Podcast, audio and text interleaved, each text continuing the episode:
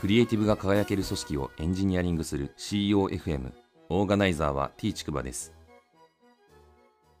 CEOFM 第156回です。アイスブレイクなんですけど先日6月の24日のですね産経新聞の記事で出てたんですけどラジオを聴取するとですね聞くと、えー、右脳が活性化するっていうですねニュースが報道されてました。ラジコというですね、まあインターネットのラジオ番組メディアがですね、実験した結果ということで記事化されてましたね。ポッドキャストやってる身としてはですね、ちょっと注目しなきゃいけないニュースかなと思ったんですけど、まあ、当たり前といえば当たり前ですよね。やっぱなんか、結構、ポッドキャストって他の方のやつ聞いても思うんですけど、かなり集中して聞かないとですね、すぐこう聞き漏らしたりとか、わけわかんなくなっちゃうので、それなりにですね、想像力を働かしたりとか、意外と言語や以外のところを使ってるなって印象あるんで、そういう意味で右脳がやはりこう活性化していくっていうのは、なんとなくしっくりくるなっていう印象がありました。本日の配信テーマなんですけど、チームで何かを成し遂げた時に感じる達成感のベースにある集団効力感というテーマで話をしたいと思います。ちょっと長いんですけど、まあ、チームで何かを成し遂げた時に達成感って感じると思うんですけど、まあそのベースにあるですね、ものってなんか一体なんだっけなっていうようなことをテーマに話をしたいと思います。144回のですね、えー、嫁ちゃんゲストの配信会で、えー、企画したテーマの最後のテーマですね、これが。で、まあ、もともとこのテーマはですね、えっと、嫁ちゃんのチームが最近社長賞を取って、えー、達成感があったんだよ、みたいな話があって、まあ、そこからですね、ちょっとインスパイアされて、えー、決めた配信テーマって感じです。で、まあ、あの、想像するになんですけど、まあ、おそらくそのチームが社長賞を取ったっていうことを聞いて、まあ、感じることとしてはですね、まあ、チームワークがちゃんとできているチームなんだろうなとか、あと、共同とかコワーキングみたいなものがですね、ちゃんと機能してるんだろうな、みたいな。まあ、最近エンジニアだと、モブプログラミングというようなものに代表されるように、まあ、3人以上とかですね、なんか実装したりとかすることを言うんですけど、まあ、そういう一緒にコワーキングすることモビングとかっていうふうに言ったりしますけど、まあ、そんな感じでちゃんとコラボレーションができてるんだろうなっていうところを想像します。えー、またあの、まあ、スクラム開発でやってるっていうの話聞いてるんですけど、まあ、それがですね、ある程度ちゃんと機能しているんだろうなっていう、そんな感じの想像を働かせていました。で、私自身がですね、えー、まあ、いいチームだった時のことを原体験としてちょっと振り返ってみるんですけど、まあ、まず前職の時代ですね、えー、この時はですね、よく新規事業の立ち上げをまやって、まあ、ピポットも含めると、まあ、2つ新規事業を立ち上げたっていう経験があったんですけど、まあ、この時の仲間のことはですね、よく戦友っていうような 言い方をしてましたね。え非常にですね、この、まあ、戦友というのはですね、まあ、修羅場をくぐったという感じですね。まあ、戦友、戦う友と書いて戦友なので、まあ、戦場というとですね、基本的には非常事態なわけですよね。えー、まあ、システム開発のこの現場において前職の現場だとですね、まあ、常にスケジュールに追われてたりとか、えー、お金に困ってたりとか、品質がちょっといけてないとか、いろんな問題があってですね、えー、そういうまあ難問を くぐり抜けてきたみたいな感じだったので、まあ戦友という表現をしてましたけど、まあ今振り返ってみればですね、ちょっと非常事態を起こさない仕組み作りをちゃんとした方が良かったんじゃないかなと思ってですね、まあそのためにいろいろとアジャイル開発導入したりとか、まあいろんな仕組みで解決することをまあえチャレンジはしてたんですけど、まあちょっと戦友っていうとですね、え、ちょっと古臭い、まあチームワークのあり方なのかなっていうふうに、え、振り返ってみると思ったりもします。えー、もう一つのですね、いいチームだった時の原体験なんですけど、えー、今、リブセンスでやってるイエシルというプロダクトの立ち上げの時ですね、えー、その時のメンバーが非常に恵まれていて、えこのチームはですね、え外から動物園っていう風に、え揶揄されてましたね。えまあ、要は個性がめちゃめちゃ強いメンバーが揃ってるっていうことをですね、まあ、動物園という風に表現されてたんですけど、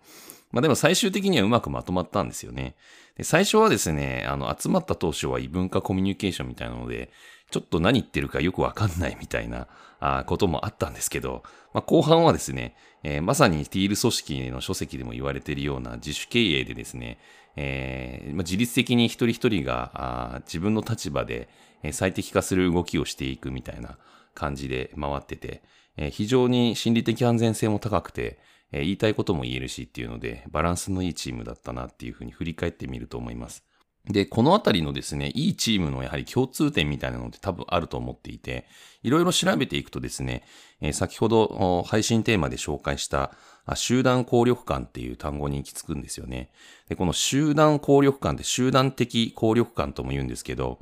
えー、英語だとですね、コレクティブエフィカシーという単語が当てられています。で、この集団効力感をですね、まず語る前にですね、え自己効力感というものがあって、まあ、まずそれを説明した方がわかりやすいかなと思うんで、紹介するんですけど、えー、この、まあ、自己効力感、またはその集団効力感ということはですね、カナダ人の心理学者のアルバート・バンデューラっていう人が提唱したみたいですね。えー、結構有名な人みたいですね。アメリカの心理学協会の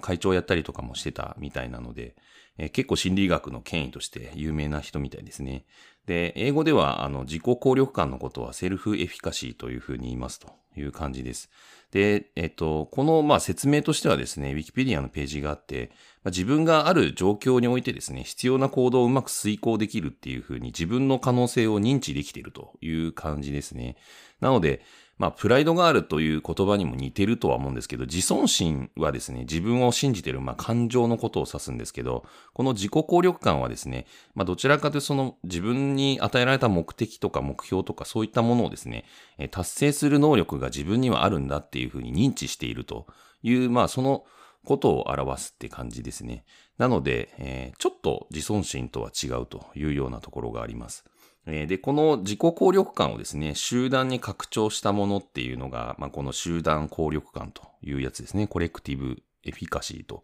呼ばれるやつです。で、一応このコレクティブエフィカシーはですね、いろんな論文があるみたいなんですけど、課題の達成にですね、必要とされる行動を系統を立てて実行するための能力に対する集団で共有された信念っていうような感じの定義が当てられているみたいです。ちょっと、まあ、わかりづらい文章なんですけど、まあ、要はこの自己効力感を持った人たちが集まってですね、実際にその目標を達成するために必要な行動とかをちゃんと筋道立てて系統立てて実行するっていうことにちゃんと自信を持っているみたいな、あそんな集団のことを指すみたいですね。えで、この、まあ、成果をちゃんと出すっていう意味で言うと、スポーツ心理学とかで注目されているようですね。この集団効力感というのは。まあ、この辺のことを考えてですね、えー、いくと、やはりこの、これからリモート時代にですね、まあ突入していくと思うんですけど、まあコロナ禍によってですね、リモートワークがあ爆発的にまあ普及していくというような状況の中で、えこのリモートワークに適したまたチームワークのあり方みたいなのってあると思うんですけど、リモートのチームワークをですね、やっぱり作る上でもですね、この集団効力感っていうのは非常に重要なポイントになってくるんだろうなっていうふうに思っています。この集団効力感をまあ持ってるチーム、またはその醸成するっていうことができたチームはですね、えー、多分目標と達成したりとか、何かを成し遂げるっていう力が非常に強いと言えるんじゃないかなっていうふうに思います。で、あとですね、えー、高揚感っていうものと達成感とあると思うんですけど、まあ昔はですね、こうチームワークというと、高揚感を無駄に煽るみたいな、テンション上がって盛り上がるパリピみたいなイメージなんですけど、えそんな感じのですね、え、チームワーク感を演出することって、まあ、しばしばあったんじゃないかなと思うんですけど、え、達成感もですね、どちらかというとそういう、こう、表彰みたいな世界に代表されるような、あうわーって盛り上がってる側面っていうよりはですね、まあ、静かに噛み締めるような、あそういった類の達成感に寄っていくんじゃないかなっていうふうに思います。なので、えー、高揚感っていうこの銅の世界からですね、えー、達成感っていうこの性の静かな方のですね、えー、ものにシフトしていくんだろうなっていうふうにちょっと思ったりします。まあ、そのベースにでもあるのはですね、この集団効力感みたいなものがちゃんと備わっていればですね、チーム自体はすごくうまく回るんじゃないかなっていうふうに思いました。第156回の配信は以上です。ご意見ご感想などあれば、Twitter アカウント t ちくばまで、ハッシュタグは CEOFM です。